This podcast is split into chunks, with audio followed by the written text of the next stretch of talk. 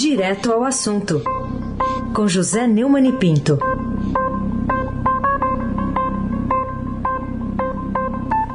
Oi, Neumani, bom dia. Bom dia, Aysen Abac, Carolina. Bom dia. Tá lá no canal de Suez, não vai ter jeito hoje. Tá no canal de Suez? O Almirante Nelson? O Almirante Nelson. Ah, olha o transatlântico aí, Carolina. Hum.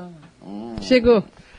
É, Bárbara Guerra, a Frânio Vanderlei, Clã Bonfim, Manuel Alice Isadora. Bom dia, melhor ouvinte, ouvinte da Rádio Eldorado 107,3 FM. Heisen Abac, é o tríplice coroado, é o craque. Vambora, então vamos lá. Queria começar destacando com você essa reportagem hoje no Estadão, que conta que o Ministério Público Federal abre uma investigação sobre vacinação clandestina em Minas. Né? Teve empresário, político envolvido. O que, que você diz sobre esse pessoal que está dando o bracinho para uma vacina clandestina, furando a fila? É, a reportagem do Estadão conseguiu seis vídeos mostrando pessoas sendo vacinadas na noite da terça-feira, 23 de março, da garagem de uma empresa de transporte em Belo Horizonte. As imagens foram filmadas por vizinhos, que denunciaram um esquema clandestino de imunização pela aviação Saritur. O vai-vem ocorreu depois das 8 horas, quando já estava em vigor o toque de recolher determinado pela Prefeitura, ou seja, outra violação da lei. Né?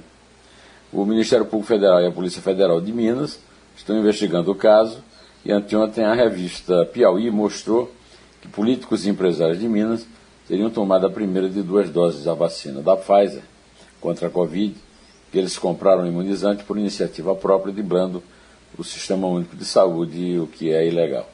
A compra de vacinas pela iniciativa privada é permitida, é, mas está havendo uma longa negociação muito tempo de que haja uma doação, né, que metade seja é, entregue ao Plano Nacional de Imunização.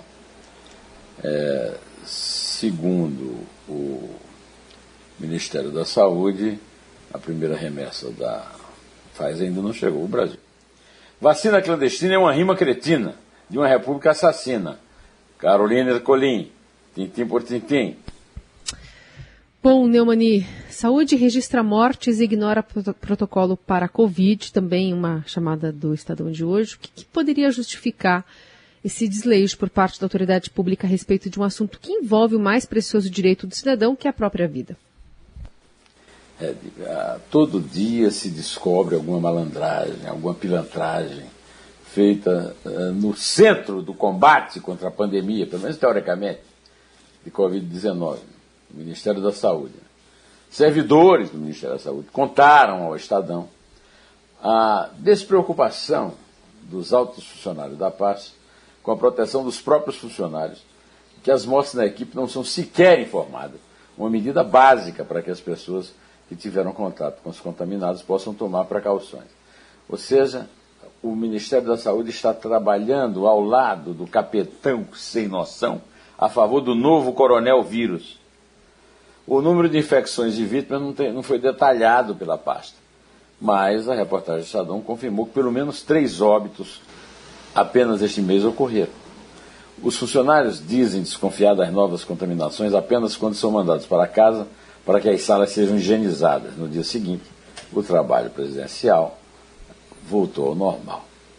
Gleiber Araújo, de 40 anos, técnico informado do Ministério da Saúde, é uma das vítimas. Morreu no dia 23 por complicações da doença. Hipertenso, acima do peso, ele trabalhava presencialmente na Secretaria de Atenção Primária à Saúde, onde era contratado como bolsista por meio de uma fundação. Segundo parentes, ele temia ser demitido se pedisse para despachar em casa. Ao descumprir regras básicas da saúde pública, a autoridade federal despreza a vida humana, a própria tarefa e demonstra o caos no combate à pandemia da Covid-19, coerente com seu chefe geral, com o desgoverno do capitão sem noção que presta bate continência para o, o novo coronel vírus. Ou seja, que vexame, que, mau exemplo, que assassinato, né? esses funcionários foram assassinados por aquele bestalhão daquele general intendente incompetente e por todos que assumem, é, inclusive o ministro que tomou posse agora, que já devia ter uh, cuidado de avisar isso, no mínimo de avisar isso, para honrar o seu diploma de médico e o juramento do Hipócrates.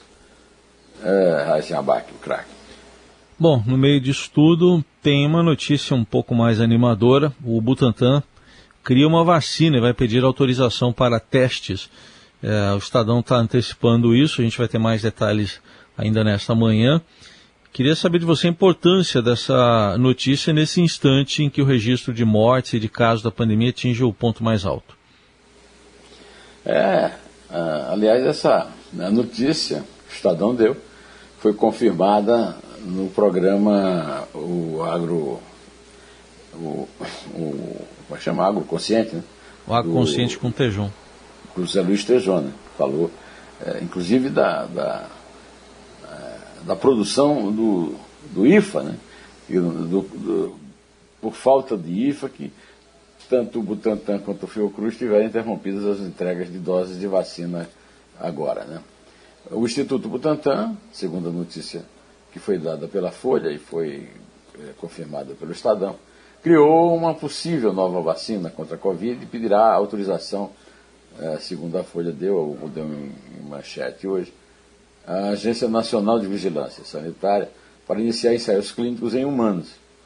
É, a informação foi dada na noite de quinta-feira, 25, e a reportagem é, confirmou que o imunizante será chamado Butanvac e foi desenvolvido pelo Instituto que lidera um consórcio internacional do qual ele é o principal produtor e, segundo a informação que foi dada pela Folha confirmada pelo Estadão, 85% da capacidade total de fornecimento da vacina, se tudo ocorrer como previsto, sairá do órgão do governo de São Paulo. Alguém teria que avisar o Bolsonaro que o Butantan é de São Paulo e que São Paulo é do Brasil. É, o pedido que vai ser feito à Anvisa ainda hoje refere-se às fases 2 e 1 e 2 do teste de imunizante, que serão avaliadas segurança e capacidade de promover resposta imune com 1.800 voluntários. Na frase 3, aí vai passar pela, pelo 9 mil pessoas para estipular a eficácia desse, da Butanvac. Né? É, já passou pelos testes pré-clínicos, nos quais são avaliados animais em, com efeitos positivos e toxicidade. O imunizante também será testado nos dois outros países participantes do consórcio, que são, segundo a informação, Vietnã e Tailândia. Neste último, a fase 1 já começou. O IFA, é, como informou Zé Luiz Tejon, no Agroconsciente, também será produzido aqui, e o Butantan continua sendo motivo de orgulho para o Brasil, enquanto a Fiocruz não está à altura da tradição e do nome por causa do desleixo e dos interesses de sua administração do PSOL de esquerda e da sequência de desgovernos, particularmente pelo desgoverno radical, pelo desgoverno direitista, fascistoide de Jair Messias Bolsonaro. Carolina Ercolim, tintim por tintim.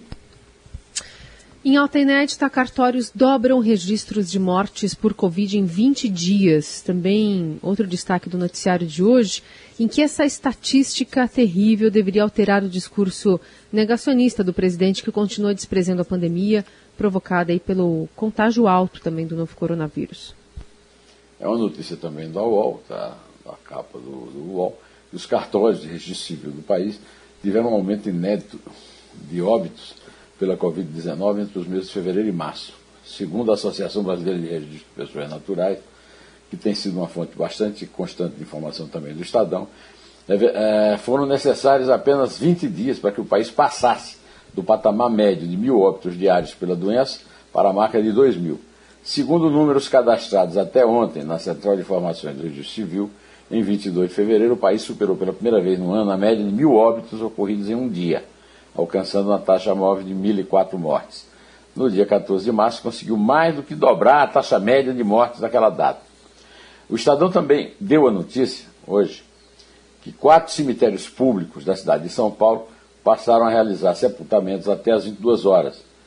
Ontem, inclusive, nós falamos daquela construção de duas torres lá em Vila Formosa, a partir da noite de ontem. A decisão da Prefeitura visa otimizar o serviço de sepultamento diário para amenizar o sofrimento dos familiares e garantir dignidade no momento do sepultamento, segundo explicou a gestão do prefeito Bruno Covas. Pois é, pessoal. a crise mortuária chegou, como previram os cientistas. Cito aqui especialmente o Necollier, que tem insistido nisso. Depois da crise uh, sanitária vem a crise econômica e em seguida a crise mortuária. Estamos na crise mortuária e não adianta um presidente imbecil, ignorante, despreparado, ficar é, tocando corneta contra é, lockdown para ver se fatura a eleição de 22 num eventual ideal para ele disputa com o Lula. Se abaque. Aí se abaque, além de ser craque, ele é hum. tríplice coroado. Ele usa três coroas ao mesmo tempo na mesma cabeça. Poxa vida, como eu... difícil me equilibrar assim. Eu queria saber de você agora. Não sobre... pode derrubar a coroa, pô. Não pode derrubar a coroa. É, queria saber de você agora sobre aquela história, a gente comentou ontem já, do Felipe Martins, né, assessor da presidência, que fez aquele gesto lá numa sessão no Senado. E o Estadão conta hoje que o presidente admite afastar o assessor após o gesto ofensivo. O que, que você diz sobre isso? É, por pressão do Senado, o Jair Bolsonaro admitiu afastar do cargo o assessor especial para assuntos internacionais da presidência, Felipe Martins, figura de destaque do chamado olavismo é um, é um discípulo do Olavo de Carvalho é, que cometeu a, a estupidez e ao mesmo tempo a arrogância né, de mostrar o símbolo do grupo supremacista branco é, White Power, né, branco, é, poder branco. Né. Sendo que ele não é branco, né, ele, como todo brasileiro, é, tem mestiçagem aí no meio, né? E o, o plano de Bolsonaro é tirar o Martins da assessoria direta, mas não abandoná-lo por completo. Palácio do Planalto busca uma saída para não desagradar a militância. Quer dizer, o, o, o Bolsonaro vive tentando um jeito de evitar que o gado tenha mugidos contrários na porta lá do jardim do Palácio da Alvorada. O, o Martins, primeiro foi acusado de gesto é, chulo, né? Mas não era chulo só, era chulo, mas era também principalmente supremacista, coisa que é absurda, uma vez que ele não é ariano, está longe de ser, né? Agora, a resistência de Bolsonaro em demiti-lo dá a admissão da ignorância dele e do desprezo que ele tem pela democracia e pela integridade da República, que ele continua a desgovernar por falta de iniciativa do Arthur Lira, que já deu até uma ameaçazinha de impeachment, mas em seguida já foi correndo ver se levantava mais uma graninha no encontro com o presidente da República, que foi noticiado sem, sem discursos posteriores contra ou a favor. Carolina Ercolim. Carolina Ercolim, segundo Pedro. É, é, como é que chama Pedro? Pedro Venceslau. É? O que, que você é? Tintim. Por quê? O que, que eu sou? Não sei. Que é? Não sei o que eu sou. Ô, ô vamos falar um pouquinho sobre o orçamento. Demorou, né? Tá lá no Congresso, estava lá no Congresso desde agosto e finalmente ontem foi votado. Orçamento de 2021, isso já no finalzinho de março. E aí, esse orçamento foi maquiado, está gerando um bloqueio de 30 bilhões de reais que pode abrir brecha para se quebrar o teto de gastos. Né? Queria sua avaliação sobre essa movimentação da Câmara e do Senado. É, o, Lira, que é presidente da Câmara, e o Rodrigo Pacheco, o boneco de Olinda, com aquela cara de paisagem de Brumadinho, né?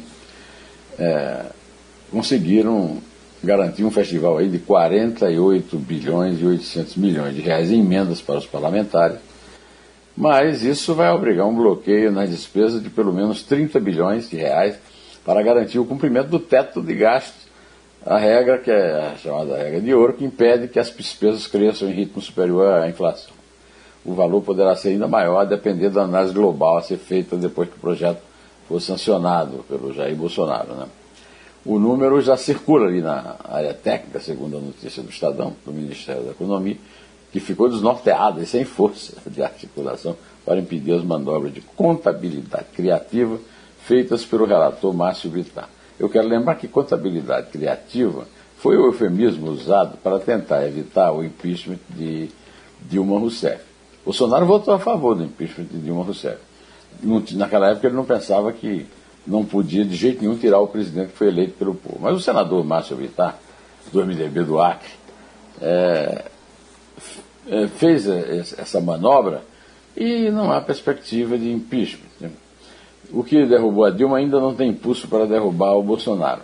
Ainda assim, eu desejo para você um bom fim de semana, uma boa sexta em primeiro lugar, a sexta ainda está toda a ser cumprida, e um bom fim de semana aí para que você curta com a sua família, de possível, em quarentena, sem poder sair de casa. Quem menos sair de casa eh, evitará pegar a doença e também é, evitará é, servir de contágio para os outros. Bom, é, fique em casa. É, pode contar, Carolina. É três. É dois. É um. Em pé.